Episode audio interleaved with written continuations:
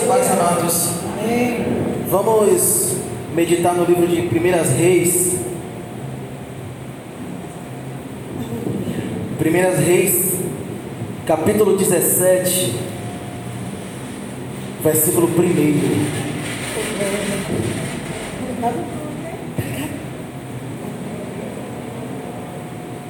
Primeiras Reis 17, primeiro, diz assim: Então Elias, o tisbita, dos moradores de Gileade, disse a Acabe: Vive o Senhor, Deus de Israel,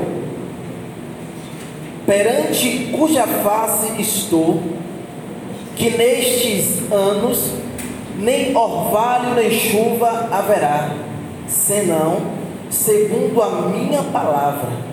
Depois veio a ele a palavra do Senhor, dizendo: Vai-te daqui e vira-te para o oriente e esconde-te junto ao ribeiro de Querite, que está diante do Jordão. E há de ser que beberás do ribeiro, e eu tenho ordenado aos corvos que ali te sustentem. Foi, pois, e fez conforme a palavra do Senhor, porque foi e habitou junto ao ribeiro de Querite, que está diante do Jordão. E os corvos lhe traziam pão e carne pela manhã, como também pão e carne à noite, e bebia do ribeiro. E sucedeu que, passados dias, o ribeiro se secou porque não havia chuva na terra. Amém? É uma palavra, quando a gente começa a meditar sobre a situação de Elias junto ao ribeiro de Querite, quando a gente começa a entrar nos detalhes, a gente vai ver uma semelhança entre Elias no Querite e eu e você nos dias atuais. Às vezes eu fico analisando como é que o cristão ele medita na palavra e ele coloca na mente dele que o que ele está lendo foi um relato de 5, 4, 2 mil anos atrás.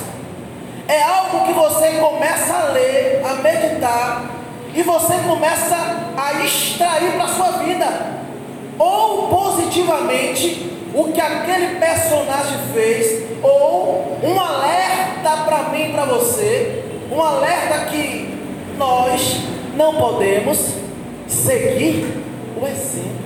É algo tão vivo. E às vezes a gente tem a palavra de Deus apenas como um livro de história.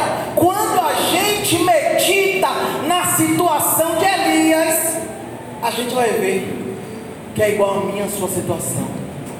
A palavra de Deus nos diz, para você entender, que Elias ele se apresenta perante o rei de Israel e diz assim: Olha, rei, não haverá chuva e nem orvalho, porque eu estou face a face com Deus. Irmãos, o que o profeta falou, Deus lhe carimba. Mas eu quero te perguntar para você: Deus carimba qualquer blá blá blá que sai da nossa boca? Se Deus fosse carimbar tudo aquilo que sai da nossa boca, seria maravilhoso. Você diz que vai ser assado, Deus carimba. Você diz que vai ser do dia que você quer, Deus carimba. Por que Deus carimba algo que Elias falou? E por que ele não carimba muita coisa que eu e você fala? Se Deus é um Deus que não faz acepção de pessoa. Se o Deus que Elias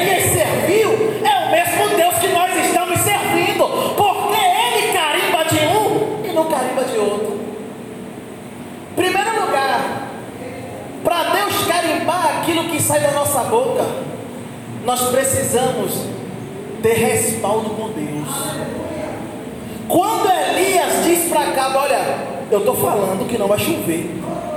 Eu estou face a face. Elias está dizendo: o Deus de Israel, eu falo com ele todo dia. Eu tenho vida no altar. Eu tenho intimidade com o Deus de Israel. Cuja face eu estou. Sem intimidade com Deus, as nossas palavras são apenas um blá blá blá. Deus não tem como carimbar algo de alguém que não tem uma amizade com Deus. Não tem como Deus carimbar algo se você não conhecer os princípios de Deus.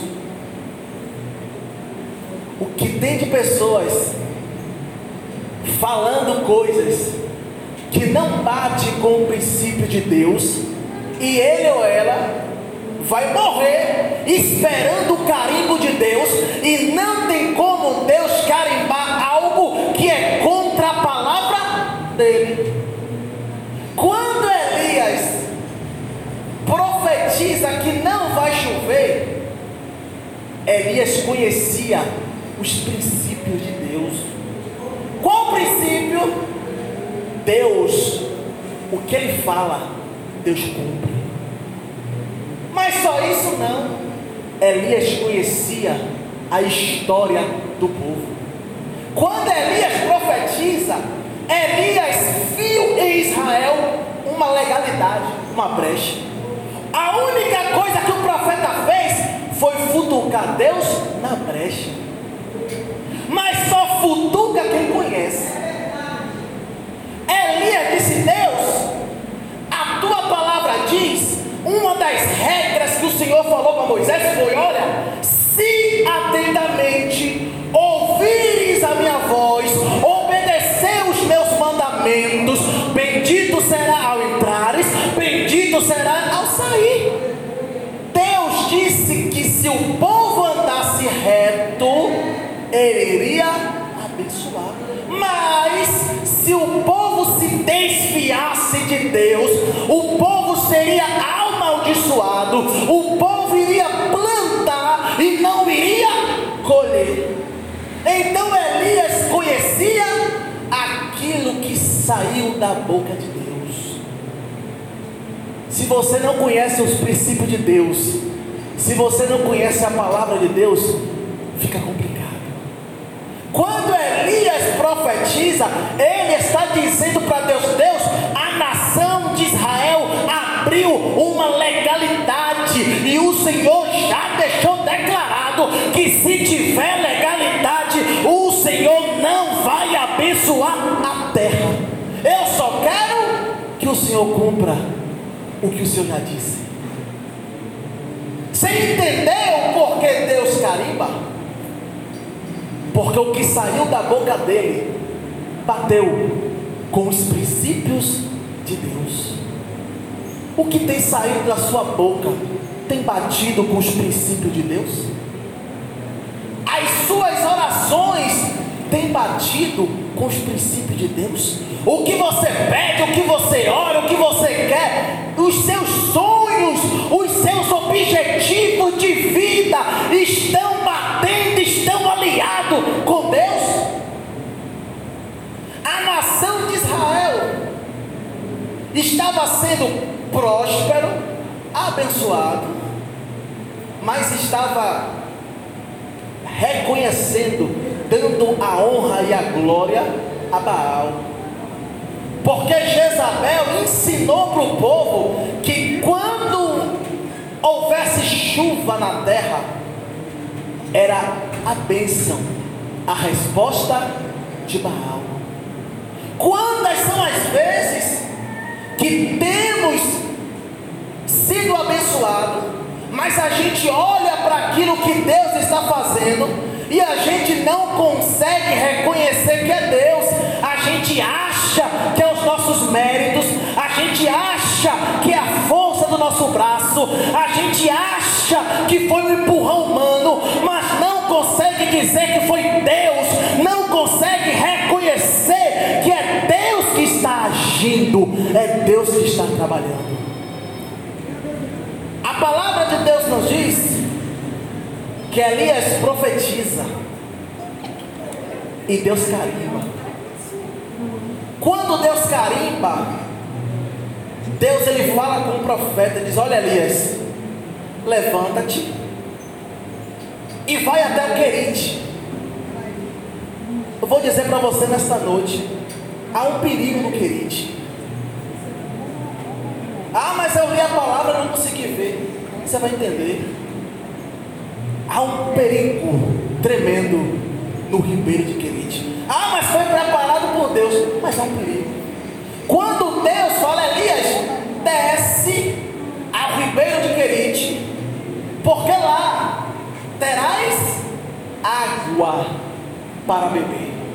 E eu já ordenei aos corvos que levem para você pão e carne. Sabe o que, é que eu aprendo? Que Deus age também no natural. Às vezes o crente ele quer ser surpreendido por Deus só no sobrenatural. Quando Deus começa a agir de uma maneira que não é esta maneira sobrenatural que ele está pensando, ele acha que não é Deus. O Deus que nós servimos é um Deus que também trabalha de forma natural. Quando ele diz Elias, você vai beber água do ribeiro eu pergunto para você: aonde é que tem algo espiritual aí? Não tem nada espiritual. Deus não precisou fazer brotar água. Foi algo natural. Mas no meio deste algo natural, Deus ele diz: Mas eu já ordenei aos corpos que te alimente com pão e com carne. O que é que eu aprendo? Que no meio daquilo que é natural, Deus vai colocar sempre algo sobrenatural. Se você focar no sobrenatural, você vai perder, porque naquilo que é natural, Deus começa a desenvolver algo sobrenatural. E você precisa estar entendendo que no meio do natural, Deus trabalha. Aquela viúva chega para o profeta Eliseu e diz: Olha, Eliseu, eu não tenho nada em minha casa, a não ser um pouquinho de azeite. Ela esperava algo sobrenatural. Mas a receita do profeta para ela é algo natural. Vai, pega vasilhas emprestadas, não poucas, entra na tua casa, tu e teus filhos, fecha a porta natural. Tem algo extraordinário aí? Não. A receita que ele está dando é uma receita natural. Mas no meio de algo natural, Deus sempre vai colocar algo sobrenatural no meio. Entra na tua casa, natural. Pega a vasilha, natural. Fecha a porta, natural. Deita o azeite nas vasilhas, natural. Agora entra o sobrenatural. E assim diz o Senhor o azeite só vai parar depois que encher todas as vasilhas. O que eu quero dizer para você nessa noite é: não despreze o natural que Deus está fazendo. Quando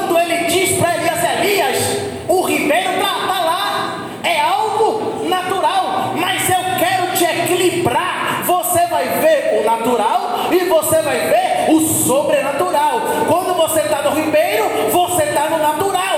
Quando aquilo que eu estou dando, você está no sobrenatural. O sustento, a sobrevivência de Elias estava equilibrada. Às vezes o cristão ele quer 100% natural.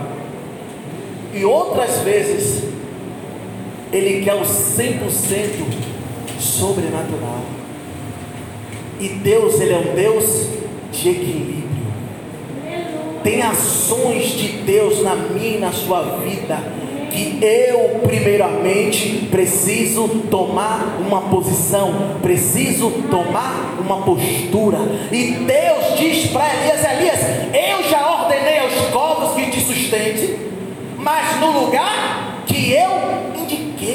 Meu irmão, não é no lugar que Elias escolheu, mas sim no lugar que Deus já ordenou. Será que Deus tem demorado? Ou será que a gente não está no lugar de Deus? Deus foi claro, Elias, desce para o ribeiro. É lá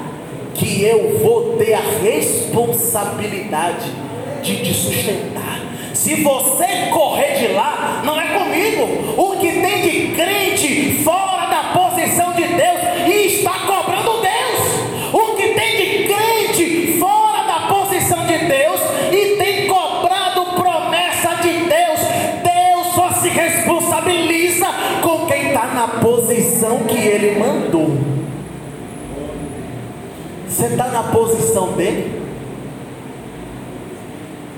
Porque o que tem de pessoas se queixando que está demorando de Deus cumprir? Está demorando de Deus cumprir? Ou está demorando de você descer para o ribeiro de Querite?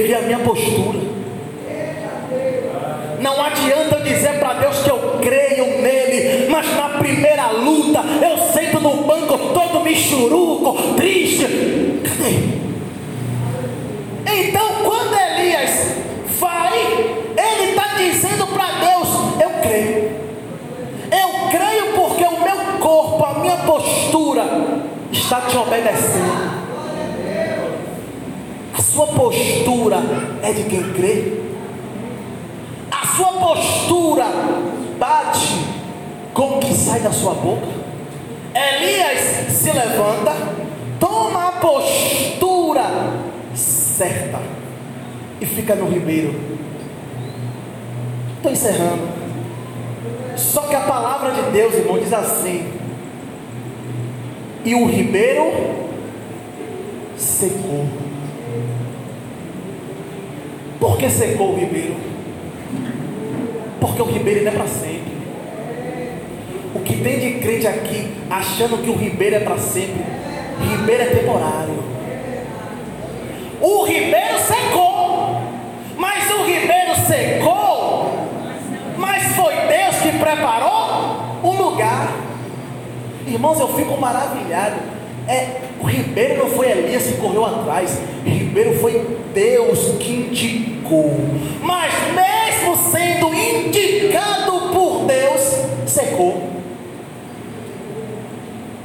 Às vezes, Satanás no seu ouvido fica soprando que é para sempre.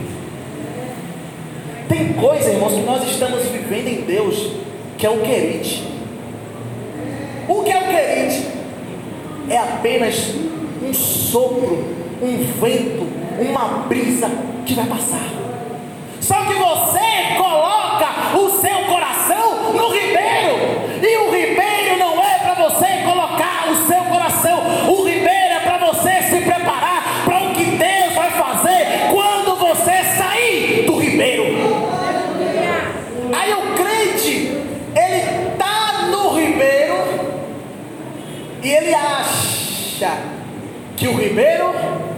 sempre. Você já, você já parou para ver que Deus só fala com Elias de novo quando o ribeiro secou? Elias fica três meses e você não ouve Deus falar mais. Por que Deus não falou? Porque está tudo confortável. O profeta tinha comida, tinha bebida, tinha um pãozinho quente, tinha a carnezinha temperada. Mais o quê? Eu vou correr para Deus para quê? Se aqui eu estou na minha zona de conforto. Eu quero dizer para você: você pode estar na sua zona de conforto, mas Deus vai fazer o ribeiro secar. Por que o ribeiro seca? O ribeiro precisava secar, irmãos. Sabe por quê? Porque se o ribeiro não secar, Deus ele nos perde. Se o ribeiro não secar, você não quer mais Deus. Se o ribeiro não secar, você não quer sair desta zona de conforto que você está vivendo. Então o ribeiro precisa secar para que você possa entrar em um nível mais profundo com Deus. Por isso que eu digo, o ribeiro é perigoso. Por que é perigoso? Perigoso para quem não entendeu que esta situação confortável é apenas uma preparação de Deus, não é para sempre. E o que eu vejo de crente se distraindo com o ribeiro, ó. O crente tem um projeto, irmãos, eu já vi crente, para você ter uma ideia, Deus revelar que o crente ia fazer faculdade, ia ser advogado, ia ser isso, mas que Deus ia abrir uma porta de escape. Só que no momento que ele entra ó, na porta de escape, ele esquece o que Deus reservou. Esse é o perigo do ribeiro de crente. Você começa a viver aquilo e você deixa de lado aquilo de fato que Deus quer fazer na sua vida. Por que o ribeiro seca? Porque passamos a dar valor ao ribeiro e não ao dono do ribeiro. Todas as vezes que o seu coração está no ribeiro, Deus vai futucar a água, vai começar. E por que Elias não percebeu? Porque está tão, ó, tá tão confortável que não consegue nem ver a mudança do ambiente. Se você parar para analisar, você vai ver que o seu ribeiro não está como ontem.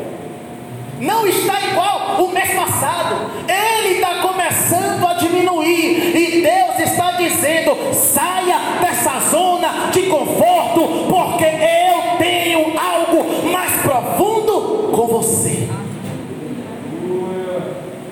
Só que a gente gosta de tudo aquilo que é confortável. Estou encerrando. Só que a palavra de Deus nos diz que Deus fala assim, Elias, levanta-te. Você entende esse levanta-te? Esse levanta-te tem frustração. Por quê?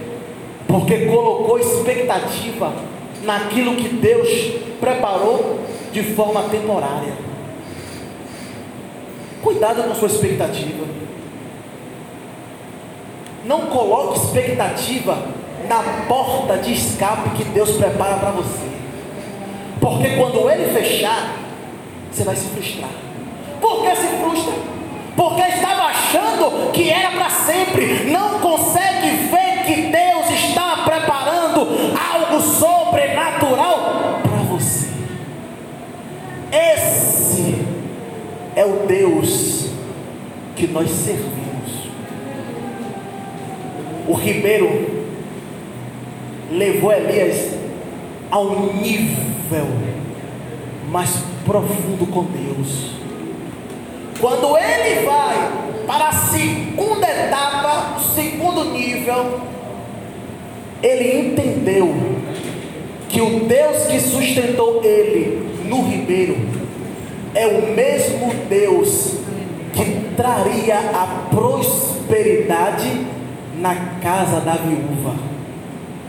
O que eu quero dizer para você nesta noite, se você não entender o que Deus está fazendo na sua vida, você não vai conseguir desenvolver no outro nível que Ele te colocar.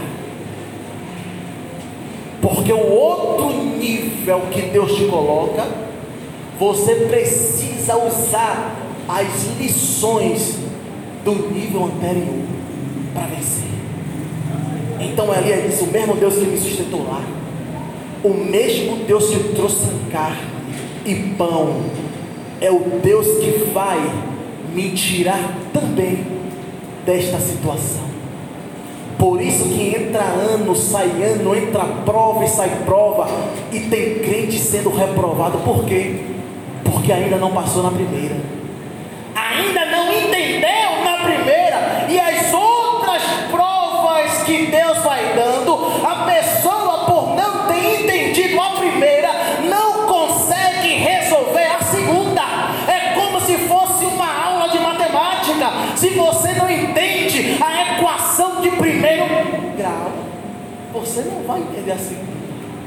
E eu tive essa dificuldade no colégio, porque no primeiro eu ficava no fundo balançando, né? a professora explicando, ah, meu filho, é assim, é assim, a conta assim. Quando eu fui, nível maior, eu, o que é isso, professora?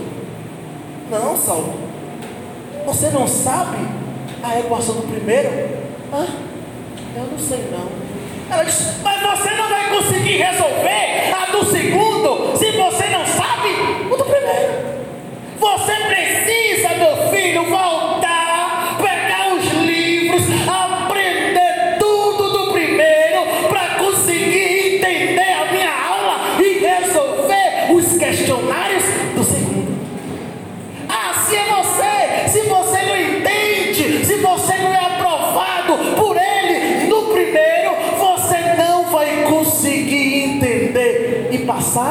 no segundo. Vai dar um conflito. E é este conflito que o crente, muitos, não tem uma humildade de dizer: Senhor, eu não sei. Senhor, eu perdi esta matéria, porque eu estava desatento à Sua voz. Mas eu quero que o Senhor me coloque de novo, novamente, que eu possa entender o que o Senhor quer passar. Mas o orgulho, irmão, não deixa. A pessoa está na sala, ela não entende o que está se falando, ela sabe que não vai desenvolver porque não aprendeu. Mas o orgulho diz: fique quieto, não se exponha, não diga que você não sabe, fique quietinho, parecendo que você está entendendo tudo. Quero dizer nesta noite, confesse para Deus que você passou por tudo aquilo que Ele preparou e você não tirou a lição. Que Ele possa te dar novamente uma segunda chance de retornar. Irmãos, a chance que Deus dá não é de você ficar no mesmo lugar, não, é de você retornar para aprender. E é esse retornar que o ser humano não quer, porque retornar é mostrar que não sabe. Retornar é mostrar que errou e ninguém quer. Que nós possamos retornar para onde Deus quer. Por isso que eu digo, o crente novo convertido, ele tem uma facilidade de chegar para Deus e dizer, Senhor, não estou entendendo não. Me explica de novo. Se o Senhor quiser, pode me rebaixar para a turma de baixo mas eu quero aprender. Mas o crente velho é uma dificuldade, porque o crente velho ele, ele vê a turma nova e ele não quer dar o braço a torcer, que a turma nova já entendeu, já está passando, a nota é boa, e ele está sendo ainda reprovado na unidade anterior. Não há essa vontade, não há essa humildade dele parar e dizer assim: eu sou antigo, mas eu